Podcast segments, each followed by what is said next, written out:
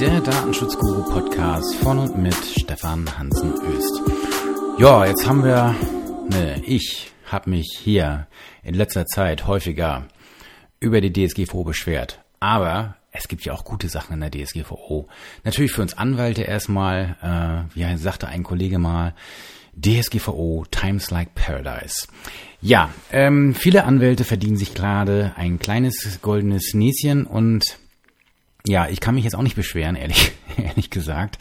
Ähm, aber ich hätte mich eben mehr gefreut, wenn man sich auf andere Facetten der DSGVO hätte beschränken können, beziehungsweise ich mich mit anderen Sachen hätte beschäftigen können. Denn ganz viel war halt im Bereich des äh, der Bereich der Betroffenenrechte, der meines Erachtens also grundlegend verkorkst ist in der DSGVO und der ähm, eben zu den größten praktischen naja, nicht den größten, aber zu erheblichen praktischen Problemen geführt hat. Gerade eben bei den kleinen Anführungsstrichen, die eben nicht sich Gedanken darüber machen müssen, ist mein, mein, mein Geschäftsmodell äh, DSGVO-konform oder ähnliches, sondern die einfach den Schmerz haben, dass die Datenschutzgrundverordnung bestimmte ja, jetzt kann man sagen bürokratische oder man kann auch sagen organisatorische oder man kann auch sagen informatorische Ansprüche hat. So, und die zu erfüllen sind. Und das zeigt sich jetzt in der Praxis und bitte, äh, klar, natürlich gibt's Positivfälle, wo die Informationspflichten mal gut waren.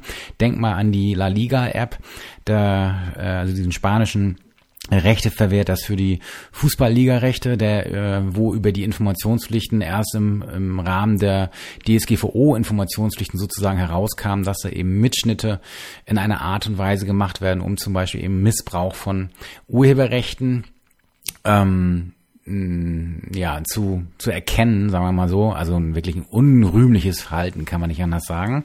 Äh, Teufel steckt sicherlich vielleicht im Detail, aber äh, das ist also natürlich etwas, was man so gesehen nachher nun schwerlich verantworten kann. Und das ist äh, in der Tat, so wird ja gesagt, dann den Informationspflichten der DSGVO geschuldet, wo dann sowas mal rauskam. Aber wenn wir jetzt mal ganz ehrlich sind, auch wenn ihr es geschafft habt, eigene Datenschutzhinweise zu erstellen, werden viele von euch natürlich irgendeinen Datenschutzgenerator bemüht haben. Und ähm, ich glaube schon, dass da die äh, Umsatzkassen auch in Berlin geklingelt haben bei einigen äh, geschätzten Kollegen, ähm, die Datenschutzgeneratoren zur Verfügung stellen. Ähm, und wie gesagt, es ist alles gut. Ich finde die, äh, ich finde es prima, dass es so etwas gibt. Ich finde es insbesondere auch prima, dass ähm, eben zum Teil das Angebot besteht, dass das eben private bzw. kleine oder Vereine äh, kostenfrei nutzen können. Und ich gönne jedem, der sich die Arbeit gemacht hat, so einen Generator zu basteln und den jetzt aufrechtzuerhalten, dass der damit in Euro verdient. Und meinetwegen auch gerne sehr, sehr viel. Also denjenigen, äh, ihr wisst, wer angesprochen ist, also wenn ihr das gerade hört, alles gut. Ich finde das super, was ihr macht. Ähm, aber was natürlich sich jeder jetzt mal anrechnen lassen muss, mal auf seiner eigenen Internetseite zu gucken, wenn sie mit einem Generator äh, mit, mit Datenschutzhinweisen versehen worden ist, ob man das, was man da hat generieren lassen, auch selbst versteht. Äh, ich habe meine Zweifel. Ähm, aber naja, wir haben ja den Informationspflichten äh, Rechnung getragen. In rechtlicher Hinsicht kann ich da nicht äh, großartig dran mäkeln. Das ist äh, ordnungsgemäß, versteht nur eben kein Schwein, auch wenn sich ähm, die Generatoren äh, Urheber, sage ich mal, sich da sehr wohl Gedanken gemacht haben, das textlich gescheit auszuformulieren. Das finde ich auch gut. Und äh, ich kann da nichts Schlechtes sagen, muss ich ganz ehrlich sagen. Ich finde das völlig in Ordnung.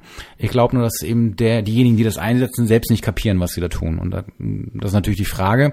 Die, richtet, die Kritik richtet sich aber eben gerade nicht an die Generatorenhersteller, sondern sie richtet sich an die an den Gesetzgeber, der diese Pflichten in der Form so vorgesehen hat, ohne dass es irgendeine äh, Ausnahme gibt. Äh, Im Bereich der 14, Artikel 14 haben wir zwar Ausnahmen, die sind aber nicht ausreichend genug. Und im Artikel 13 äh, gibt es halt de facto keine Ausnahmen zu Informationspflichten und das ist einfach Käse. Das liest keine Sau.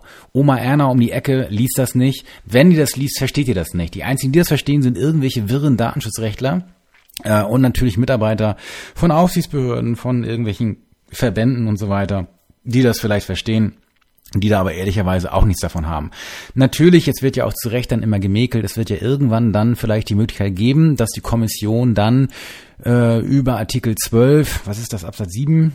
Oder was auch immer äh, die Möglichkeit bietet, eben Datenschutzhinweise durch Bildsymbole sozusagen nach außen zu tragen, damit das Ganze eben etwas handhabbarer wird und die dann eben auch vielleicht maschinenlesbar sein müssen, sollen, wollen und so weiter.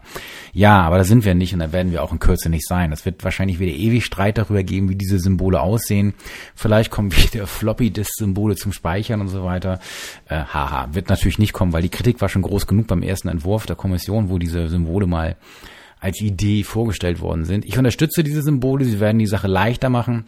Man sieht auch jetzt zum Teil schon Unternehmen, die da draußen Symbole verwenden, aber die Informationspflichten, tut mir leid, sind einfach das Schlechteste, was die DSGVO meines Erachtens zu bieten hat. Und sie sind auch der Hauptkritikpunkt für die ähm, Kritik seitens der Unternehmerschaft, weil genau das das war, was wehtat. Alles andere mit der DSGVO ist doch eigentlich auch ganz in Ordnung. So, und da kann man eben auch mal als kleinerer ähm, die Kirche im Dorf lassen, wenn es zum Beispiel um ein Sicherheitskonzept oder ähnliches geht. Ähm, aber die Informationspflichten greifen halt immer und sie sind pain in the ass. Äh, und sie helfen vor allen Dingen kaum jemanden. Na klar, jetzt kann man sagen, ja, doch, die App hat doch gezeigt, das ja, ist okay. Aber die Informationspflichten in der Form sind meines Erachtens nicht vernünftig handhabbar, weil sie nicht von einem Normalsterblichen gemacht werden können, ohne dass er durchdreht oder es vollständig ist. Zumindest dann nicht, wenn man eine Standard-Webseite betreibt, wo eben alles Mögliche an Gelöt drin ist. Jetzt sagt ihr, ja, das Gelöt muss ja nicht drin sein, ja. Ähm, wir haben aber schon auch noch sowas wie Informationsfreiheit, ne? Das heißt, ich darf also schon auch irgendwie mit mir möglichen Mitteln irgendwelche Informationen im Web posten, ohne dass mir der Datenschutz da den Gar ausmacht. Also das darf eben bitteschön auch in praktische Konkordanz gebracht werden. Jetzt für euch Verfassungsrechtler, die noch so Konrad Hesse und so weiter, ihr wisst Bescheid. Ähm, gut, für all diejenigen, die es eher mit Hermann Hesse halten, ähm, jedem Anfang wohnt ein Zauber inne. Ne? So ist es vielleicht auch mit der TSGVO. Vielleicht aber auch nicht. Ich weiß nicht. Was ist gut an der DSGVO? Ganz kurz, das wird jetzt vielleicht eine Reihe von mehreren Podcasts, wo ich vielleicht auf diese Themen eingehe. Was ich wirklich gut finde an der, an der DSGVO ist Artikel 32. Datenschutzgrundverordnung, die Datensicherheit, finde ich weitaus besser geregelt als zuvor, denn es wird endlich ein Zielkonflikt aufgelöst. Während früher zum Beispiel der Informationssicherheitsbeauftragte eigentlich immer eher dafür war, möglichst viele Daten zu protokollieren, um eben äh, nachvollziehen zu können, wer hat wann was gemacht, gab es Abfluss von Daten, gab es Angriffe, wenn ja, von wem? Und wie waren die Angriffsvektoren, das heißt, wie kann ich das ausfindig machen, wie kann ich mich präparieren für künftige Angriffe? Äh, und das kann ich idealerweise eben durch entsprechende Logfiles äh, haben die Datenschutzbeauftragten sagen müssen, nee, nee, nee, nee, nee, das geht halt nicht. Der Datenschutz steht dem entgegen. Das Recht auf informationelle Selbstbestimmung äh, greift hier höher. Die Betroffenen müssen geschützt werden. Der Grundsatz der Datenvermeidung und Datensparsamkeit und überhaupt. Also bitte nicht.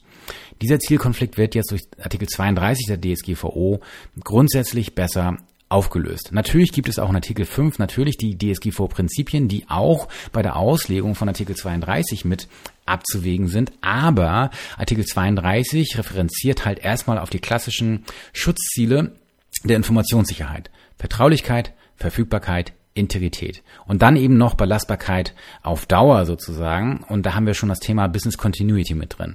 Äh, alle Freunde der ISO 27001 oder irgendwelchen anderen Informationssicherheitsstandards haben halt, glaube ich, derbe äh, sich gefreut, als Artikel 32 äh, erkannt worden ist und man gesagt hat, ey, wie cool ist das denn? Endlich mal was, womit wir arbeiten können, weil wir sowieso damit arbeiten können. Und eben nicht irgendwelche diffusen Toms in einer Anlage, wo jetzt acht Gebote drin enthalten sind, die dann irgendwie irgendwie und bla bla bla. Man konnte endlich den Bereich Informationssicherheit mit Datenschutz verheiraten und der Informationssicherheitsbeauftragte und der Datenschutzbeauftragte können endlich miteinander Kaffee trinken gehen, ohne sich zu streiten.